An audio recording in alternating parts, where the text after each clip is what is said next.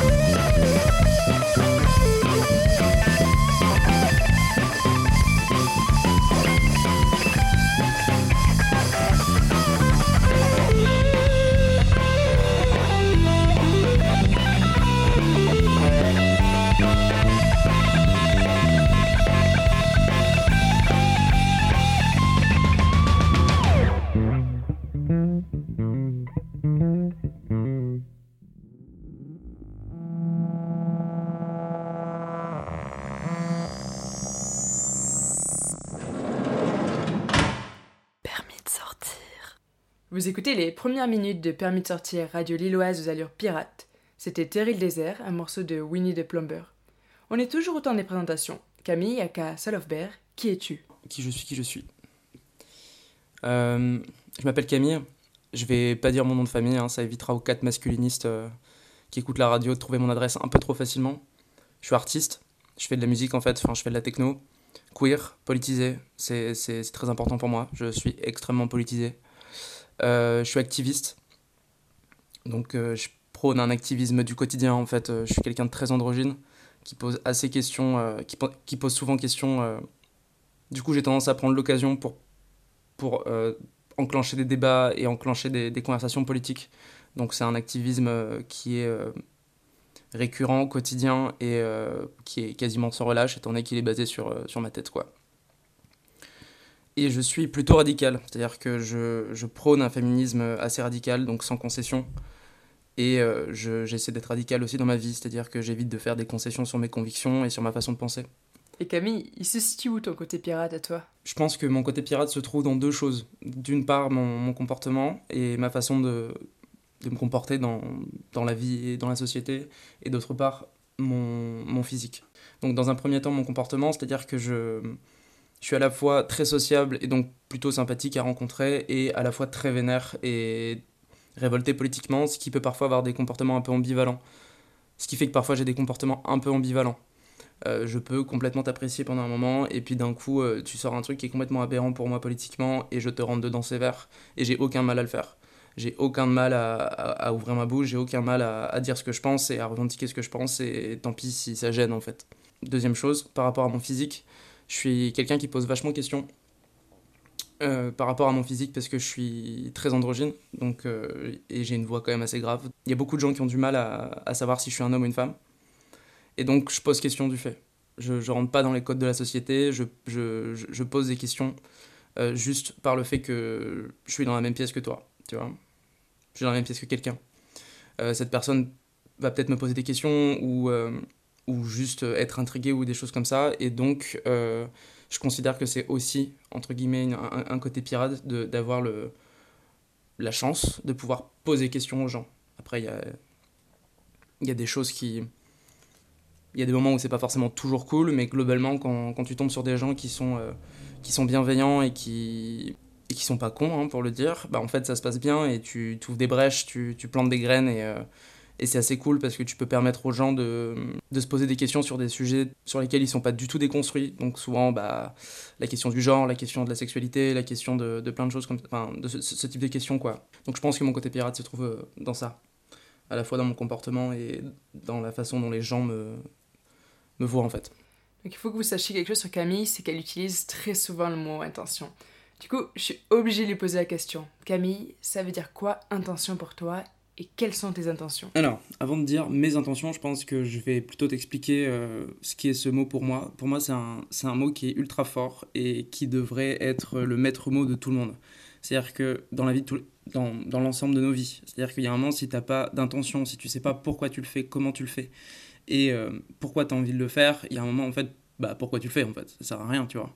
Il y a un moment où je pense qu'il faut vraiment qu'on se pose la question de, du pourquoi et de pourquoi ça te fait vibrer, pourquoi tu as envie de faire ça? Et, et moi, j'ai. Je pense qu'à partir du moment où tu as trouvé le pourquoi et le comment, en fait, ça devient politique. Ça peut être dans tout, c'est-à-dire que tu peux avoir l'intention de consommer et c'est politique. Tu peux avoir l'intention de revendiquer, c'est politique. Tu peux avoir l'intention de faire quelque chose et c'est politique. Tu vois, il y a un moment où euh, je considère que l'intention, c'est ce qui rend ce que tu fais politique. Et du coup, en termes pour mes intentions, euh, mes intentions en fait sont, simples en fait. Enfin, il y a un moment où bah, j'ai envie, j'ai juste envie de changer le monde. Je trouve qu'on est dans un monde qui est, horrible, qui est oppressant, qui est oppressif, qui est violent, qui est euh, pas du tout empathique et euh, qui détruit beaucoup de vies et beaucoup de, de, vécu. Et je trouve ça vachement, je trouve ça dommage en fait. Donc mon intention, c'est de pour le dire de façon grandiloquente, c'est de changer ça, c'est de changer ce monde-là. Je pense que musicalement, par exemple, l'intention, c'est ce qui peut te faire la différence. C'est-à-dire que tu peux ne pas aimer artistiquement ce que quelqu'un fait, par contre, apprécier son intention et donc respecter cet artiste. Tu peux aussi avoir l'inverse, tu peux, on a tous des chansons euh, de merde entre guillemets qu'on aime, tu vois, mais les chansons qui restent importantes et les, et les artistes qui restent importants sont des artistes qui, quel que soit ce qu'ils font, ils ont une intention que tu peux respecter. Ils ont une intention où tu te dis, ok mec, ou ok meuf, t'es en train de faire un truc, tu le fais, c'est bien, tu vois. Pour moi, c'est ce qui fait vraiment la, différence entre quelqu'un qui fait de la musique et un artiste qui fait de la musique. Pour moi, c'est la différence entre quelqu'un qui, qui va dessiner et quelqu'un qui va faire de l'art, tu vois. C'est ce qui te permet de, de, porter, en fait. Pour moi, l'intention, c'est ce qui te permet de porter publiquement ton projet. Si t'as pas d'intention, pour moi, tu peux, tu peux pas l'assumer. Enfin, en tout cas, moi, je sais que si j'avais pas mes intentions comme elles le sont, je pourrais pas assumer ce que je fais. Et je pense que c'est, ce qui s'est passé quand je faisais mes petites chansons guitare-voix, c'est que j'avais pas compris mes intentions. Maintenant que j'ai compris mes intentions et que je veux les revendiquer, je suis d'accord et j'assume le fait que de, de vouloir monter sur scène et de vouloir, euh, de vouloir euh, faire de la musique politique. Donc voilà, l'intention, c'est vraiment la différence entre faire quelque chose et faire de l'art. Donc tu parles de faire de la musique politique et en même temps donc tu appelles ta musique queer, hybride et politisée. Est-ce que tu peux peut-être nous en dire plus et euh, ce que tu entends donc par ce qu'on peut peut-être appeler un genre, je sais pas? Ok, Fuentito, c'est quoi de la techno, queer, hybride et politique? Donc ouais, ça c'est ma définition du truc, hein. je fais de la techno queer, hybride et politisée. Alors le queer parce que je pense que je fais partie de la mouvance queer et que euh, queer est féministe évidemment. Mais, euh, mais voilà, on, on fait partie d'une communauté qui est invisibilisée, qui a des vraies revendications, qui a une, un besoin d'ouverture qui a une nécessité d'être beaucoup plus euh, mise en avant parce que je pense qu'on peut apprendre énormément euh, de la culture queer et euh, féministe et homosexuelle et sur la façon de gérer la communauté, sur la façon de gérer les autres, de la façon de, de, de, gérer les rapports entre les gens et je pense que je fais partie de cette communauté. En tout cas, moi, je me revendique de cette communauté parce que je pense avoir une ouverture qui est beaucoup plus humaniste que ce qu'on essaie de nous faire croire euh, comme humanisme actuellement, tu vois. Queer, c'est un mouvement qui est, euh, qui est ultra créatif, qui est, qui est novateur, qui, qui a fait avancer beaucoup de choses politiquement euh, je pense que j'ai envie de me, me, mettre dans ce truc-là parce que je fais pas un truc conventionnel, parce que je fais, je fais un truc qui a des sonorités qui viennent un peu de partout et je pense que les queers viennent un peu de partout, justement de tout milieu, de, de, toute revendication. Il y, y, a des gens très différents, très divers et je pense que ma techno rentre bien dans ça et ça rentre bien dans la communauté queer hybride. Hybride parce que c'est un peu mon cheval de bataille musical. C'est-à-dire que j'aime beaucoup de genres, j'aime beaucoup de choses, mais j'aime quand c'est hybride et que c'est mélangé, que ça soit des, euh, de l'hybridation euh, rythmique, de genre, de, de, de, provenance, de technique, de sonorité. Enfin, j'aime quand il y a des mélanges. Le, le côté hybride, c'est un peu l'équivalent du côté surprenant et, et bien sûr, j'ai peut-être pas la prétention de faire le truc le plus surprenant du monde. Par contre, je sais que je fais un truc qui est un peu particulier en fait, c'est cool parce que je pense que l'hybridation, c'est un peu ce qui est en train d'arriver. Je pense qu'on a fait quand même en plusieurs siècles le tour de la musique instrumentale. Je dis pas qu'il n'y a rien à inventer, mais on a, voilà, on sait jouer des instruments, on a fait toute la gamme des instruments, on a fait tous les mélanges possibles et imaginables.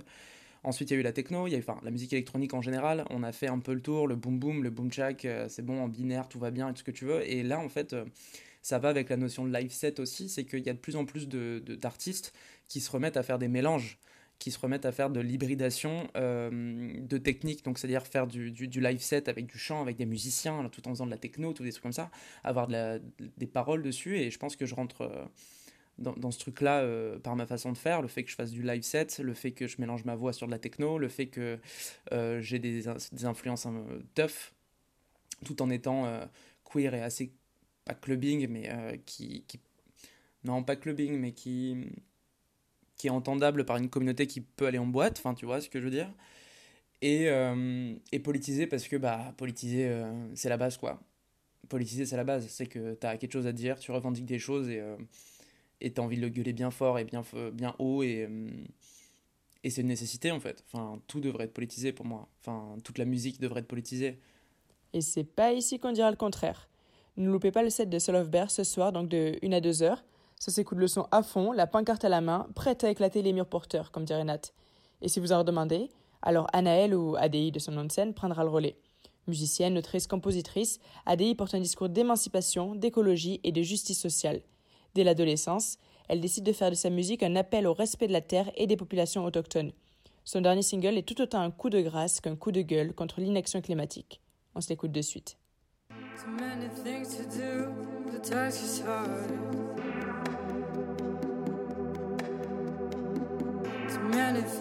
Say and a whole lot.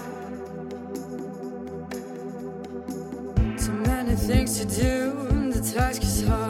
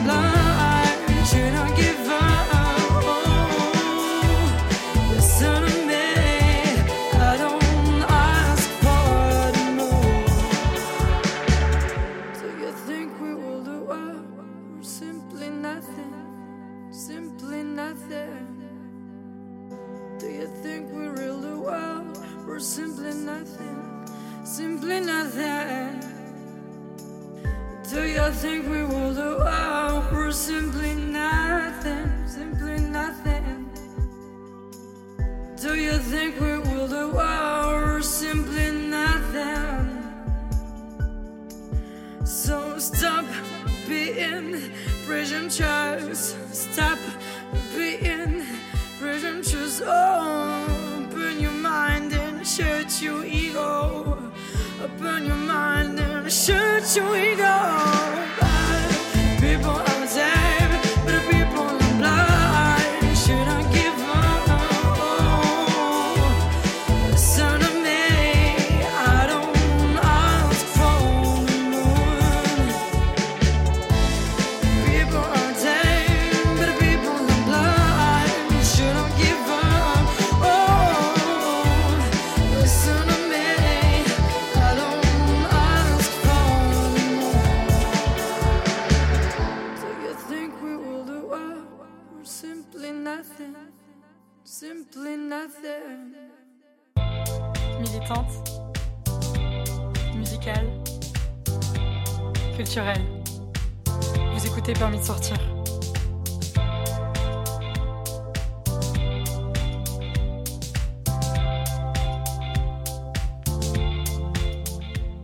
dernier titre d'ADI, et comme vous l'avez sûrement remarqué, c'est la même petite voix qu'on retrouve sur les jingles de Permis de sortir. Maintenant, je vous propose de rencontrer le chef Léo, comme ça on se fait une petite pause gourmande, et puis après on repart sur la présentation.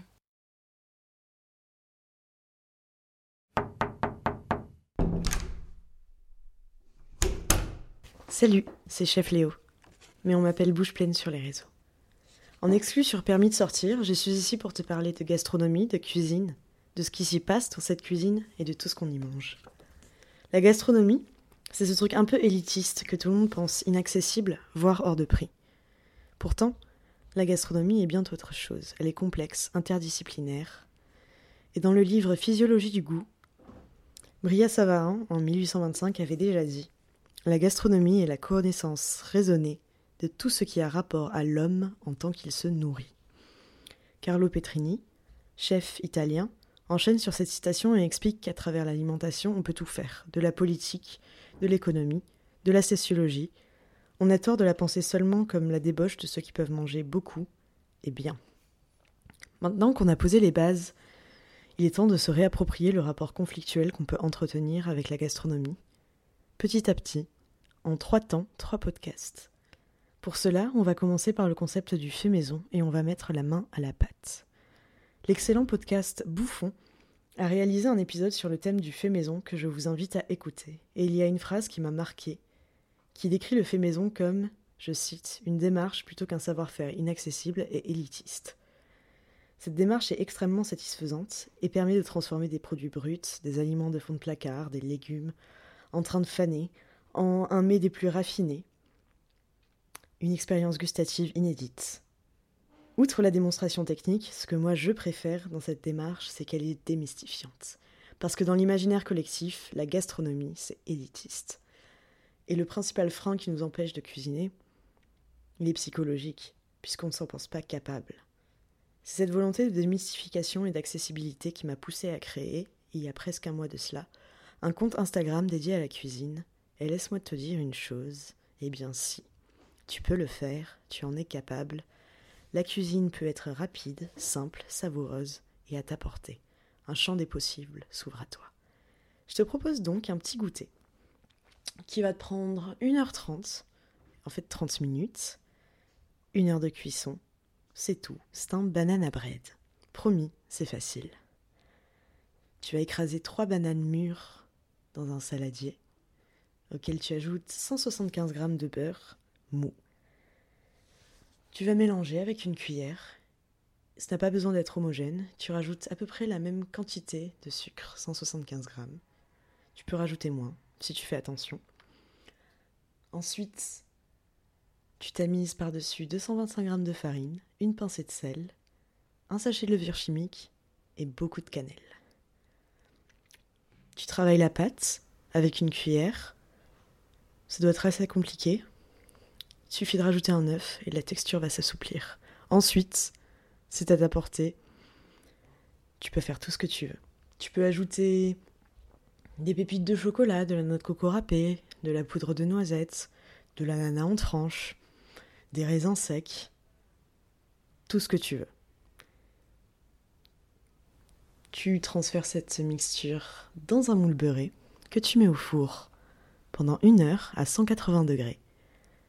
Pour vérifier la cuisson, tu plantes un couteau et la lame doit ressortir propre. Et c'est bon, tu peux déguster. Si tu souhaites plus d'infos sur le processus, j'ai mis la recette en ligne, parmi tant d'autres, sur mon compte Instagram, bouche.pleine. D'ici là, garde-la, la bouche pleine, et garde ton esprit ouvert. À tout à l'heure.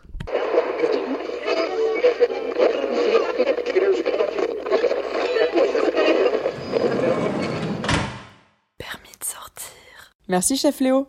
On vous avait prévenu, les zones salives sur permis de sortir. Il est 10h30, Annelle vient d'arriver dans le studio, ou plutôt pour être honnête, le salon, et on va continuer les présentations avec elle. Donc Anna, qui es-tu et que vises-tu avec permis de sortir? Moi, j'ai choisi d'aborder ce projet avec les casquettes d'artiste, de géographe et d'écoféministe. Alors pourquoi? Euh, Artiste parce que je fais de la musique depuis que j'ai 12 ans, là j'en ai 22. J'ai un projet euh, pour lequel j'écris, je compose, je, produis la musique. Et j'ai des choses à dire, ça rejoint les notions euh, euh, de géographe et d'écoféministe. J'ai fait des études euh, en géographie. L'écoféminisme, c'est une notion que j'ai découvert il n'y a pas longtemps et ça a mis un mot sur absolument tout ce que je pensais depuis que j'étais jeune. Enfin, je suis encore jeune, mais depuis que j'étais très jeune, à savoir renouer avec l'essentiel et du coup contrer le système patriarcal le capitalisme et surtout lutter contre euh, la, course effrénée du profit à n'importe quel prix. Euh, du coup, pendant les heures qui me sont dédiées, je vais vous parler de sujets avec euh, des approches plutôt environnementales et territoriales. Et je vais aussi vous passer donc beaucoup, beaucoup de bonne musique d'amis ou de connaissances à moi. la société que je vise, moi du coup j'aurais une approche plutôt urbaniste et sociale. Je pense que déjà, il faudrait commencer par repenser la ville. Si on pouvait non plus se, demander comment mettre de la nature en ville, mais plutôt comment intégrer la ville à un espace naturel, et ça sans le défigurer, on aurait déjà franchi un cap. Du coup, ce serait un monde où on aurait combattu euh, la, bétonisation de masse, euh, limité la globalisation pour privilégier des, des, économies locales, où les agriculteurs qui nous nourrissent seraient payés au juste prix, où les hypermarchés seraient remplacés par des grandes halles locales liant directement producteurs et consommateurs. Et en fait, un monde où on penserait plus en termes de consommation, d'ailleurs, ce serait pas mal. Et d'un point de vue social, mon utopie politique, elle représenterait une société où l'égalité salariale est atteinte, où les genres sont déconstruits, où on n'a pas besoin de faire de la paperasse à ne plus en finir pour avoir des gosses quand on est queer, où on te prend au sérieux partout, même quand t'es une meuf, alors que pourtant tu te sens aussi un peu mec. En fait, du coup, ce serait une société moderne dont le progrès technique serait euh, un symbole de sagesse et non plus une solution pour colmater les innombrables failles d'un système à repenser entièrement. Waouh, ça fait beaucoup d'idées révolutionnaires entre toi, Camille et Nat. D'ailleurs, toi, Nat, t'aurais une utopie politique aussi? Alors déjà, j'ai pas d'utopie politique, tout simplement parce que je crois pas en l'utopie. Je crois en un autre concept qui s'appelle la protopie. Et la raison pour laquelle je ne crois pas en l'utopie politique ou l'utopie tout court de manière générale, c'est simplement parce que personne n'a la même utopie. Donc par définition, une utopie ne peut pas voir le jour, puisque ce qui moi me semble être le monde parfait ne va pas correspondre euh, à la définition du monde parfait de quelqu'un d'autre. Et aussi parce qu'en fait, c'est pas tellement que je souhaite avoir un monde parfait, c'est plutôt que je souhaite avoir un monde où les gens sont éveillés et exprimés et alignés avec eux-mêmes. Et aussi parce que je pense que on pourrait vivre dans un monde très très différent en termes d'enjeux, de ce qui fait qu'on doit se lever le matin, de la façon dont on, occupe notre temps. Du coup, pour l'instant, pour survivre, euh, parce que clairement, on en est très loin de ce monde où on ne devrait pas se lever le matin pour gagner de l'argent, pour payer le loyer, pour avoir un toit, pour pouvoir se recoucher le soir. En attendant ça, et pour pas sombrer dans le désespoir et l'anxiété quotidienne, euh, je me raccroche à un concept qui a été inventé par euh, le futuriste Kevin Kelly, qui est un Américain, et qui s'appelle la protopie. Enfin, c'est protopia en anglais. Protopia. Et donc protopie en français. Euh, l'idée de la protopie, c'est qu'en fait, chaque fois que tu fais quelque chose, tu aides à créer le changement et qu'à force de petites actions qui s'accumulent, donc euh, les micro-changements en fait, au bout d'un moment tu crées une révolution. Sauf que souvent cette révolution elle n'est pas perceptible euh, sur l'échelle d'une seule vie, surtout si c'est des grosses choses très ambitieuses. Mais comme il y a des enfants sur Terre, on peut se dire que ça vaut quand même le coup de faire quelque chose plutôt que de se dire que bon, bah de toute façon, puisque nous on verra pas le changement, c'est pas la peine de faire grand chose, surtout si on appartient à la classe des gens pas opprimés. Euh, et mine de rien, euh, c'est quand même le cas des. Voilà, bref, ça je vais pas le dire, laisse tomber. Je vais pas rentrer là-dedans. Donc au final, euh, mon utopie politique, c'est une protopie d'action. C'est le fait de vivre maintenant et de vivre tous les jours en essayant de faire du mieux possible. Et le mieux possible, ça semble pas toujours suffisant mais au moins euh, d'essayer et de se dire que chaque fois qu'on fait une petite action qui est alignée avec la vision du monde qu'on voudrait voir exister, eh bien on, est peut-être en train de changer le monde pour euh, dans 50 ans, dans 100 ans, dans 150 ans. Et moi, euh, ce que j'aimerais, c'est que le, J'aimerais qu'on retrouve une harmonie avec la terre sur laquelle on vit et entre les êtres humains. Voilà. Je pense que c'est pas une utopie, mais je pense que ça va te demander beaucoup de travail au quotidien. Et toi, Camille, si tu devais définir ton utopie?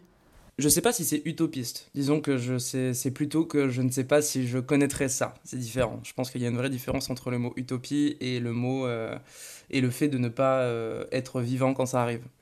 Euh, mon utopie politique, ça serait bah, déjà d'abattre l'État et pas forcément, d'abattre l'État tel qu'il est. C'est-à-dire que d'abattre l'État et le monde patriarcal et capitaliste euh, dans lequel on vit. C'est-à-dire qu'il y a un moment où il faut que j'aimerais que la puissance soit répartie vraiment en raison des capacités de chacun et non euh, par rapport à leur sexe. J'aimerais que tout le monde euh, puisse faire, vivre et se sentir comme il a, comme il a envie de se sentir.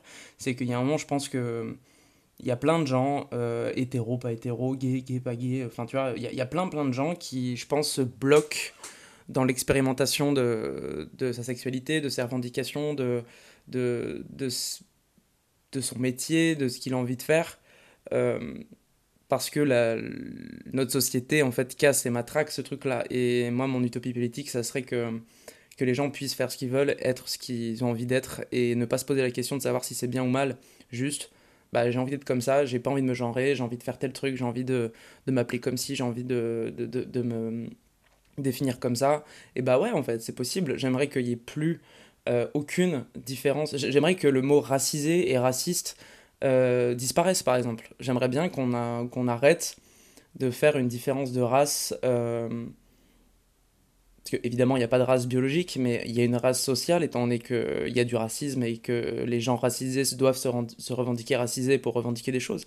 Et moi, j'ai envie que ça disparaisse.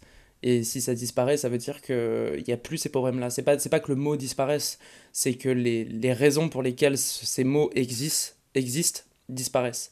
J'aimerais qu'on soit plus conscient de la façon dont, les, de la façon dont on vit, c'est-à-dire euh, qu'on n'ait plus euh, d'exploitation humaine par rapport à notre consommation, qu'on n'ait plus de pollution gigantesque par rapport à notre, à, notre, à notre consommation.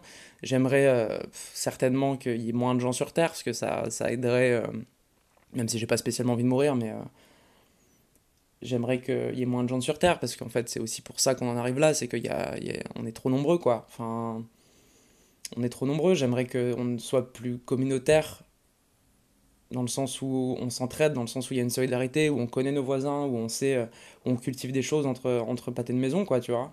J'ai envie que... J'ai envie qu'on arrête de nous matraquer, j'ai envie qu'on nous écoute, j'ai envie que...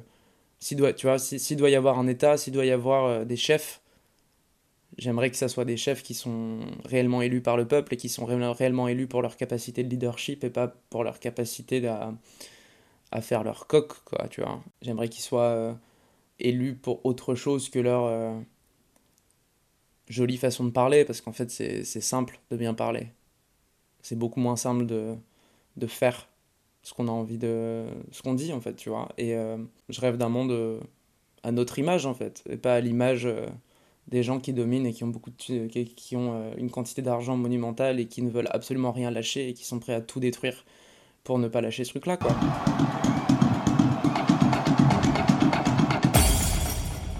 Permis de sortir. Vous vous demandez peut-être pourquoi ces longues et grandes questions Eh bien parce qu'il est important, je crois, que vous sachiez d'où on parle et où est-ce qu'on se situe, car forcément nos paroles reflèteront nos réalités. Nous avons toutes les quatre des parcours très différents et des positions politiques qui elles aussi peuvent diverger. Néanmoins, on se retrouve toutes dans les principes d'un féminisme queer intersectionnel et respectueux de la Terre.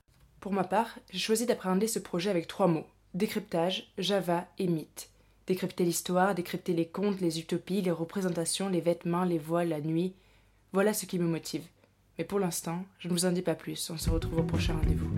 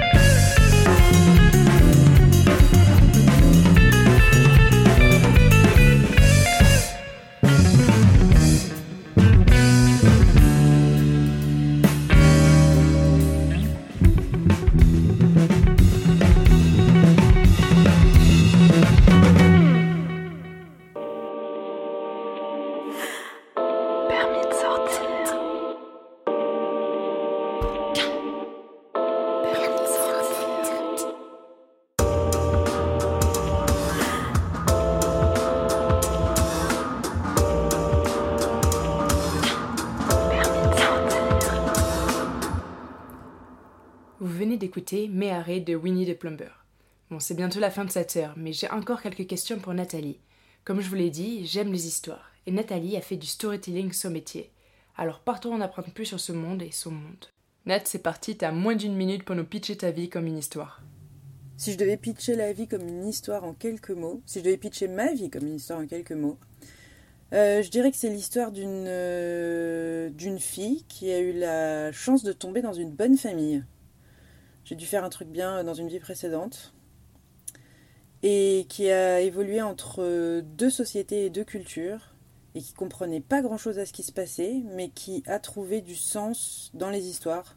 Et qui s'est rendu compte que tout peut changer, à commencer par soi-même, si on décide de faire l'effort et de se sortir les doigts pour être un petit peu vulgaire mais un peu réaliste aussi. Et voilà, ça fait 37 ans que c'est ça l'histoire de ma vie. Changer. Nat, est-ce que tu crois au pouvoir de la fiction pour changer le monde? Alors évidemment, c'est chouette de penser que les histoires peuvent changer le monde et c'est chouette même d'essayer de faire des histoires pour changer le monde. Sauf que c'est pas toujours évident de le faire et surtout que faire du storytelling, fabriquer des histoires, ça a un coût en temps, en argent suivant le moyen qu'on utilise et l'ambition du projet. C'est pour ça, entre autres, euh, que j'ai co-créé Faiseuse avec Marion Séclin, qui est une association euh, à travers laquelle on essaye de créer des histoires qui sont, qui sont importantes pour nous, qui ne respectent pas forcément les règles de diffusion ou de contenu, et qui souvent n'auraient pas été ou n'ont pas été soutenu financièrement ou approuvé par ce qu'on appelle les gatekeepers, donc les gardiens des portes qui permettent d'accéder à d'autres niveaux. Voilà, ça c'est une histoire. Donc, euh, au lieu de, de, se dire, bon, bah tant pis, tant qu'on n'aura pas l'autorisation de le faire, eh ben, on va attendre, on s'est dit, ben non, en fait, on va le faire. Et c'est un petit peu notre, notre état d'esprit, et c'est l'état d'esprit de l'association, c'est de dire, euh, faut pas attendre d'avoir l'autorisation, en fait. Si quelque chose vous fait vibrer, et que vous ressentez que c'est important que ça sorte dans le monde, faites-le. Et puis la suite, vous verrez après. Et c'est, je pense, l'état d'esprit que beaucoup de gens sont en train d'intégrer aujourd'hui, notamment quand il s'agit d'avoir le projet vertigineux de vouloir changer le monde. Si tu fais un PowerPoint ou un Excel pour savoir si ça va marcher, tu feras jamais rien. Mais si tu fais, puis tu fais, puis tu fais, puis tu fais, et t'adaptes par rapport aux changements qui surviennent à cause de ce que tu as fait, quand tu te retournes à la fin de ta vie, tu te rends compte que les choses ont changé. Eh bien, voyons dans 24 heures ou plutôt maintenant 23 heures si permis de sortir va changer quelque chose. On l'espère. C'était un plaisir de faire cette ouverture avec vous. Maintenant que vous nous connaissez un peu plus, j'espère aussi que vous comprendrez et apprécierez notre démarche. C'est spontané, c'est éphémère, mais avec vous ça peut durer et surtout ça peut changer. On se quitte sur Tuska Brooklyn, un morceau de mon pote Dunk. À bientôt. Bisous bisous.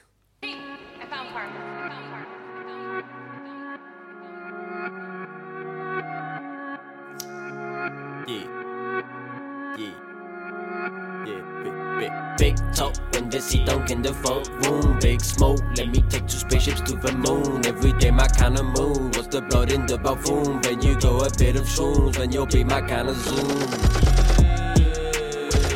They watching me running. Wanna see me humming. Wanna see me mumbling.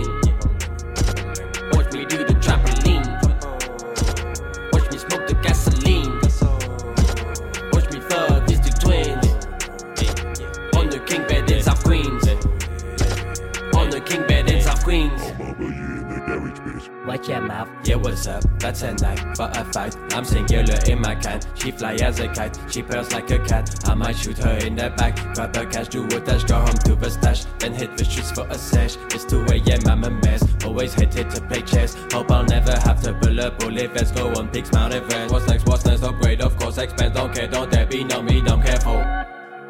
Choices follow the yin yang. Who wanna be King Kong? You heard the sound of the dong.